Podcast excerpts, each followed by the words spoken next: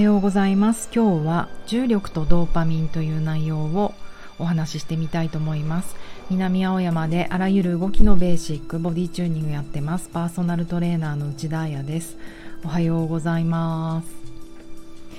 今日はもう金曜日。あっという間です。1週間。私は結構今日驚きのあざが体にできていてなんかなかなかできたことがないからもう実はね昨日の夜からあざになっててはやっと思ったんですけど私昨日朝レッスンして、えー、ちょっと浅草の方にいろいろ仕事があって行ってでその後、えーとダンスいつも受けてるね木曜の夕方のダンスが昨日休みだったのでいつもそのダンス終わりに他のスタジオパッて覗いた時にハウスダンスハウスストリートダンスのハウスなんかステップハウスダンスってどんなのって聞かれると非常に困るんですけれどもなんだろうねステップ中心あんまり私の印象では上半身をぐにゃぐにゃ動かさずステップだけ動かしていくみたいなイメージがあってそれを踊らない時ね今はちょっと違うなと思い始めてるんですけどそのクラスをねこう結構女性がいっぱいいて、うん、ワイワイ楽しそうにやってるのをこう自分のレッスンが終わった後私は何だろうソウルっぽいレッスンなのかなあれ受けた後あーなんかハウスもいいよねと思って覗いてて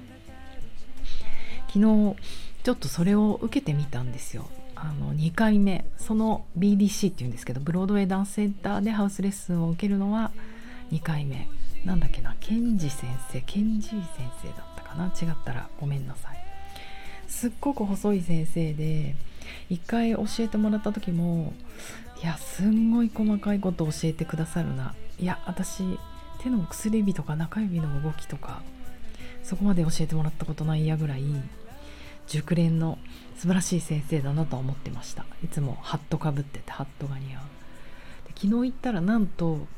初め私一人しかいなくてやっばいと思って。なんかあんまりこう自分が得意じゃないダンスをこうマンツーマンで教わるとか結構大変じゃないですか体力も使うし。ダンスマンツーマンってすんごい大変なんですよね疲れる。でどうしようと思ったら一人男性が入ってきてこれまた結構うまそうな青年だったんですよ。もう常連さんみたいな。まあ、それもそれでやばいと思う。なんか大変なことをさせられるんじゃないかなと思って。ドキドキしたら先生がもうかたくなに「今日フロアやりたいんだよね」って言っていて。フロアというのはあの要は寝転がったり床でくるくる回ったり寝っ転がったところから回転してこう左に抜けてもう一回回転して回るみたいな。なんかとにかく床技ですよ床技。それをもう先生やりたいって途中で言うし結構激しくやるってもう宣言してたから頑張ろうと思って。でも私正直なこと言うとステップの方が苦手なんですよ。なんか足の方が動かない。廊下でしょうかフロアはやっぱりヨガとかやってるからあの普通の女の人よりは抵抗がない。逆立ちとかまあできるし。で昨日やったらすごい。こんな右肩の肩甲骨よりも全然上の方ほんと肩そこを例えばどんなことをしたかというとまあ普通にダンスしててその入り方がめちゃめちゃ怖くて難しいんですけれどもでんぐり返しするようみたいにしてショルダースタンドするんですね。でショルダースタンドから足だけ半周回転して右肩で立ってまた回っててまたフロアに入ってフロアに入ってまだ割り続けるみたいな。ついてきてます皆さん。とにかく床技だったんですね。そしたらうんなんかでもめっちゃめちゃ楽しかったんですよ。もう途中で私上腕三頭筋がつって人生2度目かも。あの上腕三頭筋っていうのはねポパイの筋肉はこう肘ぐって曲げるじゃないですか。ポパイポパイザセーラーマンほうれん草を食べると強くなる人。こう力こぶって上腕二頭筋で上腕三頭筋ってその裏後ろ側二の腕の後ろ側なんですよ。ここってね女子的にはなかなか使えなくてどうやったら使えるんでしょうって言われる場所でなかなかこう普通の状態でやって、まあ、引く動きかなってプランクの後ろプランクかなぐらいなんだけどそれがスパズムを起こしてなんかずるって初めてと思ってもやりながらずっとストレッチしながらこうごまかしながらやってて生きてるって感じしました。で終わった後にもめちゃめちゃテンション上がったなと思っていてなんで床で転げ回るってこんなに楽しいんだろうって思ったんですよ。ですよ。それでねちょうどこの1週間以内に読んでいた記事があってこの重力とねドーパミンの関係っていうのを読んでいてなるほどなと思ったんですけれどもえっ、ー、とねこれ23年前の東北大学が大学院の生命研究家のなんか面白そうこういうとこ行きたいな。東谷教授東谷教授かちょっとわからないんですけれども東谷先生が教授が発表したプレスリリースなんですがえっ、とねちょっと簡単に説明すると人間っていうのは無重力化だから宇宙とかだよね。そうすると運動能力が弱くなる、まあ、それは想像つきますよね。宇宙飛行士の人とか筋トレしないと筋力落ちちゃうっていうじゃないですか。で筋力や内臓機能など宇宙飛行士が地球に帰還した時の映像などからも明らかだと。はい。そう。でこの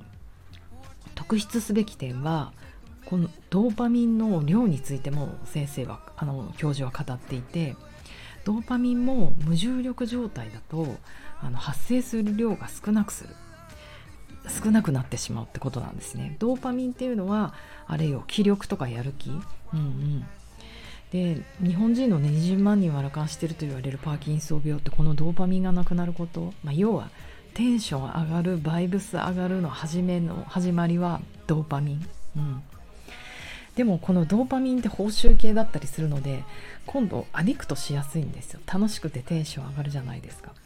だからこれが上がれば上がるほど依存的になる。まあギャンブルとかさセックスとかさ。うん、まあそういう風になってくると思うんですよね。面白くないですか？だからやっぱり重力の抵抗筋力を使うとかそういうことってドーパミンが上がることにつながるんだなって。であの宇宙飛行士の野口総野口さんも宇宙ステーションでは運動能力の低下とともに精神的な変化を感じるっておっしゃっていてそれがやる気とか気力とか同様のもの。すごい宇宙飛行士の人ってドーパミン下がってもしかしたらやる気なくなっちゃってるのかもしれないですよね。そうならないようにもちろんいろんな工夫とかトレーニングをしてらっしゃると思うんですけど。だから昨日の私だってもう今日こんなあざできてんだもん。それぐらい痛いことを超えるほどあと怖か怖いんですよやっぱり。だっていきなり前屈の状態からでんぐり返し入るってあの肩から入るって怖いじゃないですか。うん。頭頂部つけないからね。ヘッドスタンドみたいな変な癖があるから頭から行きたくなるんだけどそんなことしたら首が折れるから肩から入ると。だから終わった後の謎のテンション。確かにビール速攻飲みたいって思ったしドーパミン上がっちゃったんだなって思いました。あとこのねあの実験で面白いなと思ったのはえっ、ー、と虫？なんか線虫線ラインの虫って書いて線虫っていうのの研究もしたそうなんですけどこの無重力状態にこの虫も置いて、えーと、そこで虫のドーパミンもあの下がるか上がるかみたいなものをやった。で結局無重力状態では下がっちゃうんだけど細かなねビーズを入れてあげる。すごいよね。虫なんて小さいだろうにどんなビーズ入れたんだって話ですけれども。そのビーズを入れてあげるとこの線虫虫がねビーズに接触する。そうするとあの無重力状態でも、えっと、運動能力が増加しドーパミンは重力の中で重力中と同じ量になったそう。だから接触って行為が触れるっていう行為がドーパミンを上げたってことなんですね。と推測されると。めっちゃ面白いと思って。だから私も昨日は床と接触しまくって床を這いずり回ってターンしたりあと恐怖心も伴ったりするとドーパミンアドレナリン出るから楽しかった。ハイになる。まあ調子乗ると怪我するけど。うん。まあスポーツスノボとかきっとジャンプとかもそうですよね。スキージャンプとかも。サーフィンも。うん。であとはこの接触っていうのはやっぱり抵抗を生むじゃないですか、うん、だからある程度のねやっぱり体を動かしていくこと抵抗を生んでいくことまあそれは床でも何でもいいんですけど重力の抵抗を生み出すことって簡単に自分のドーパミンとかを上げられるんじゃないかな。程よいドーパミンはやる気だから必要なのかなと思って今日お話ししてみました、えっと、明日オンラインレッスンでは首の外側の筋肉を緩めてインナーマッスル中側の筋肉を使おうっていうワークをいっぱいやっていこうと思ってます。まあ、最終的にフィッシュポーズできたらいいなと思うので興味ある方肩こりの方首こりの方そして程よいドーパミンを出したい方ぜひいらしてくださいお家でできることなのでそのハウスのフロアみたいなすごいことはやらないので安心して初めての方も参加してくださいえー、っとでは皆様金曜日の良い午後をお過ごしください。私はこの目の上の傷の抜歯に今から行ってきます。ではでは。